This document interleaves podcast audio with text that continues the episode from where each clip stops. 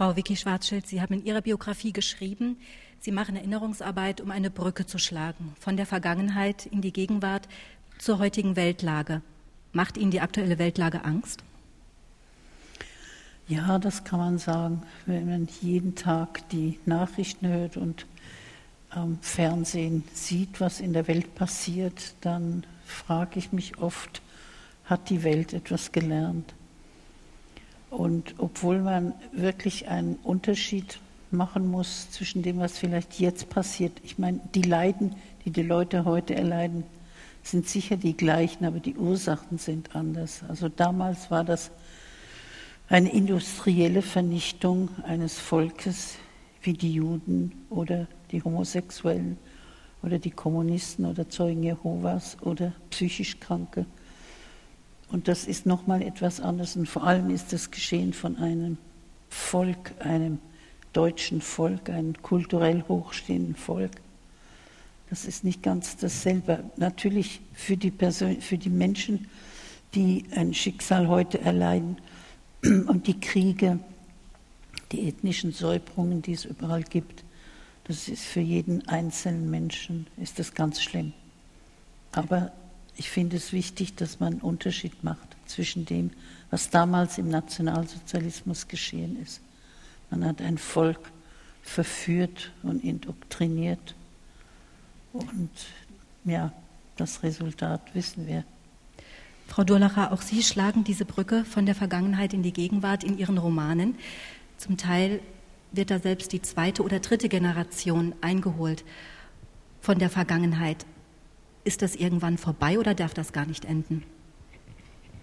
Ähm, kann das enden? Ähm, ja, ja, in meinen Büchern ähm, äh, äh, schreibe ich dann oft über diese Reste und Schatten von der Vergangenheit. Aber ich ja, ich, ich finde es auch sehr pessimistisch, um zu sagen, dass, dann nie, dass, dass diese spezifische ähm, Schatten dann nie aufhören würden. Das, das glaube ich eigentlich nicht. Aber für eine Geschichte, wenn man etwas schreibt, dann, ja, äh, ja. meine Kinder zum Beispiel, ähm, sie wissen nicht so viel über diese Zeit. Sie, sie Sie haben natürlich Geschichte gelernt auf der Schule, aber wir belasten sie nicht so mit diesem Vergangenheit. Das machen wir nicht. Wir, wir finden es wichtig, wenn sie das verstehen und unsere äh, Gefühle darüber sehen und miterleben. Aber um sie zu belasten und Hoffnung wegzunehmen über die Zukunft, das, das möchte ich nicht. Und ähm, ja, es ist das, ist das Schreckliche von ähm, Überge äh, Übergeben von die Geschichte und die, die, die Laste und die ähm, Traumas. Ähm, das Schreckliche davon ist, dass, dass dann immer in, in jeder Generation so viel so viel Sensitivität besteht, die dann irgendwo nirgendwo hin kann. kann.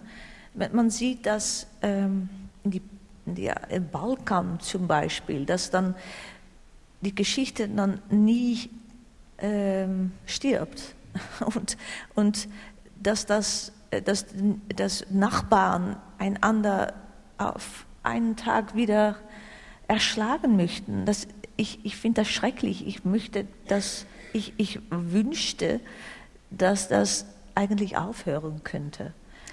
Frau Vicky Schwarzschild, die Schatten der Vergangenheit, wie Frau Durlacher sagte, belasten diese Schatten der Vergangenheit Ihre Kinder, Ihre Enkelkinder?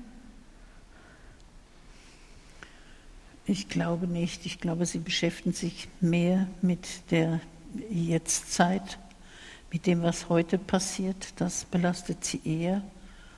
Und auch mich selbst, also wenn ich höre von dem Elend in den verschiedenen Kriegsgebieten, von den Flüchtlingen oder den Boatspeople, die umkommen unterwegs und oder von den Lagern, dann fühle ich immer wieder, ich kann da so mitfühlen, weil ich weiß, wie das damals für uns war. Aber ich würde nicht sagen, dass unsere Kinder dadurch belastet sind. Sie wissen, sie können das auch im Buch nachlesen und sie wissen auch, wie ich damit umgehe, dass ich das ein Stück als ein Stück meiner Biografie anschaue, dass ich das wohl erlebt habe, dass es schlimm war, aber dass ich dann im Leben doch viel Positives erlebt habe. Und dass auch mein Vater sehr ein positiver Mensch war, der uns immer Mut gemacht hat bis zum Schluss, bis wir uns trennten, hat er immer noch die Hoffnung gehabt, dass wir uns wieder treffen. Und das ist vielleicht auch ein Stück, hat uns das geprägt. Sie sind als Kind dem Holocaust entkommen. Dem gegenüber stehen unzählige Kinder, die ermordet wurden. Kinder wie Carola Tuteur aus Kaiserslautern. SWR 2 Stolpersteine. Alleestraße 10, Kaiserslautern. Hier wohnte Carola Tuteur, Jahrgang 1925, Flucht 1938, Belgien. Interniert Malin, deportiert 1944, Auschwitz. Ermordet. Ein unauffälliges Poesiealbum in braunes Leder eingeschlagen. In großen Lettern steht auf dem Einband der Name Carola Tuteur. Dieses Poesiealbum ist Zeugnis der Lebensgeschichte des jüdischen Mädchens. Mög der Himmel dich bewahren vor Gefahren, Schmerz und Pein, möge stets ein guter Engel dieses Lebens Hüter sein. Ännchen Zink. Der Eintrag stammt aus der Zeit, da Carola mit elf Jahren auf die höhere Schule gewechselt hatte, das Mädchenlyzeum der Franziskanerinnen. Eine Nonne erinnert sich, Carola sei eine überaus wissensdurstige Schülerin, kameradschaftlich, heiter, ausgelassen, den Vorgesetzten gegenüber aber beherrscht, höflich und zuvorkommend. Schon zwei Jahre später, 1938, muss Carola die Schule verlassen. Die Familie flieht aus Kaiserslautern. In der Pogromnacht des 9. November ist die Wohnung der Tuteurs zerstört. Der Vater, ein Rechtsanwalt, misshandelt worden. Die Eltern bringen ihre Kinder zu Bekannten in die Nähe von Brüssel. Sie selbst emigrieren nach England. Die Mutter schreibt 1939 ins Poesiealbum Liebe Carola, lieber Klaus, zeigt euch würdig der Wohltaten, die ihr empfangen. Ein hartes Geschick hat euch die Heimat genommen, ein gütiges Geschick ließ euch edle Menschen finden. Der liebe Gott beschütze euch fernerhin und führe euch auf den rechten Weg. Verlasst nie den geraden Weg. Eure Mutti. Dann schickt die Mutter das Album ihrer Tochter nach Belgien. Der Versuch, die Kinder zu sich nach England zu holen, scheitert. Im Mai 1940 überfällt die Wehrmacht Belgien. Die Tuteurkinder werden von ihren Bekannten mit 500 belgischen Francs und einem Dienstmädchen allein gelassen. Dieses gibt Carola und Klaus zunächst in einem Kinderheim ab. Von dort schreibt Carola: Geliebte Eltern, wir essen sehr gut. Wir müssen viel arbeiten, was mir gut gefällt. Ich habe schon viel gelernt. Ach, meine Eltern, Gott gebe, dass der Tag des Wiedersehens bald kommt. Haltet gut zusammen. Jeden Abend bete ich. Und ihr? Wenn wir uns wiedersehen, werde ich schon ein großes Mädchen sein. Ich glaube, dass ich ganz anders bin als die schüchterne Gans, die ich immer war. Carola und ihr Bruder bleiben nur wenige Wochen im Heim. Ihre belgischen Bekannten kehren zurück und nehmen die Kinder erneut auf. 1942, zu Beginn der ersten Deportationen von Juden, versteckt eine Resistance-Unterstützerin aus Fossem sie, ausgestattet mit falschen Papieren. Aber Carola und Klaus entkommen den Nazis nicht.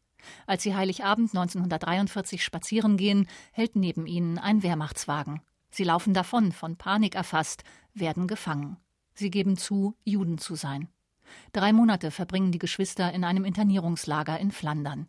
Am 4. April 1944 werden sie mit Konvoi Nummer 24 nach Auschwitz deportiert.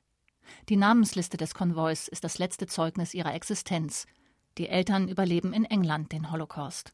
Carola Tuteur wurde 19 Jahre alt, ihr Bruder Klaus 17. Er hat in dem Poesiealbum seiner Schwester den Eintrag hinterlassen: Ein Menschenleben, über dem nicht das Wort Ewigkeit steht, ist wie eine Blüte ohne Fruchtansatz. Zum Andenken an deinen Bruder Klaus. SWR 2 Stolpersteine. Auch im Internet unter swr2.de und als App für Smartphones. Frau Vicky Schwarzschild, bei meinen Recherchen für diesen Abend bin ich im Stadtarchiv auf ein Foto gestoßen, das wir jetzt gleich auch sehen werden. Das zeigt Sie als Schülerin der jüdischen Sonderklasse der Römschule von 1938. Und direkt in der Reihe hinten dran ist Klaus Tuteur zu sehen. Also wenn wir jetzt gucken, erste Reihe, Sie sind die dritte von rechts und Klaus Tuteur ist der dritte von links. Haben Sie Klaus Duteur gekannt? Können Sie sich an ihn erinnern? Ich kann mich nicht erinnern. Übrigens äh, ist das nicht, da bin ich nicht auf diesem Bild, sondern rechts außen ist meine Schwester Hannelore. Also liebes Stadtarchiv Kaiserslautern, an der Stelle bitte korrigieren. genau. Und dieses Bild äh, haben wir auch. Also meine Schwester hatte das natürlich. Und ich kann mich nicht erinnern, ich war damals sieben Jahre und wir wurden ja in dieser Klasse zusammen äh, gepfercht und wir kannten uns noch nicht so. Aber die Hannele Herze, Herze, von der wir, da wir heute einen Stolperstein gelegt haben, an die kann ich mich erinnern, vor allem, dass sie in Gürs gestorben ist. Und die war auch in dieser Klasse, aber ich war, das waren nicht alle Kinder. Und ich bin da auch nicht drauf. 1940 bei der Oktoberdeportation aus Kaiserslautern wurden 50 Juden verschleppt, 60 sind zurückgekehrt. Sie, Ihre Schwester und Ihre Mutter darunter, haben Sie das Gefühl, heute auch für jene sprechen zu müssen, die das eben nicht mehr können? Ja, das ist meine hauptsächliche Motivation, zu reden für die, die nicht mehr reden können und mich und auch eine Hommage an all die Menschen, die nicht haben überleben dürfen wir durften das und fühlen eben auch die Verantwortung, äh, darüber zu reden. Können Sie sich denn vorstellen, mit Tätern respektive mit Nachkommen von Tätern von damals zusammenzutreffen heute? Absolut, ja. Das würde ich, ist mir auch schon mehrmals passiert, als ich irgendwelche Veranstaltungen hatte, dass Menschen gekommen sind und kürzlich eine Frau in Lörrach, die gekommen ist mit Tränen in den Augen und gesagt, ich bin ein, eine Tochter eines Täters. Auch in Freiburg in Breisgau ist mir das passiert. Und ich habe dann immer versucht, ihnen zu sagen, dass sie ja keine Schuld haben daran. Aber trotzdem fühlen die Menschen Verantwortung für ihre eigenen Familienmitglieder. Und das kann ich auch verstehen. Es gibt ein Netzwerk, das genau das zum Ziel hat. Täter und Opfer bzw. deren Nachkommen zusammenzubringen. Und dieses Netzwerk heißt One by One. Einer der Mitarbeiter ist Georg Emme hier aus Kaiserslautern. Herzlich willkommen, Georg Emme.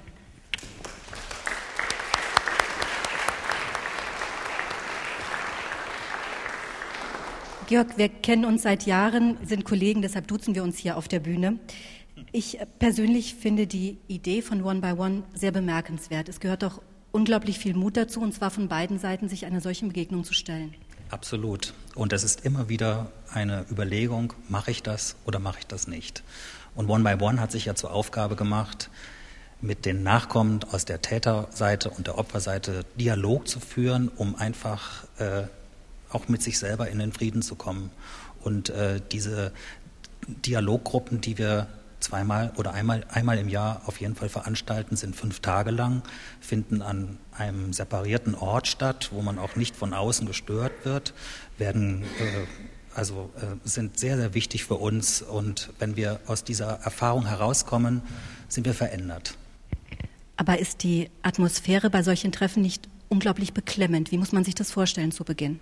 Ja, die ist sogar sehr beklemmend. Also wenn dann die Menschen von der Täterseite auf die von der Opferseite, ich nach das mal so in Anführungsstrichen, aufeinandertreffen und dann, das sind ja schon zwei oder drei Generationen später, das sind die aus der zweiten und dritten Generation, da weiß man gar nicht, was auf einen zukommt. Und erst wenn dann die Lebensgeschichten erzählt werden, dann kommen plötzlich Dinge, das habe ich ja schon mal gehört oder ich kann ja noch jemand anders, da ist das so und so gewesen und plötzlich sind die Verbindungen derartig stark und das ist sehr, sehr, sehr emotional.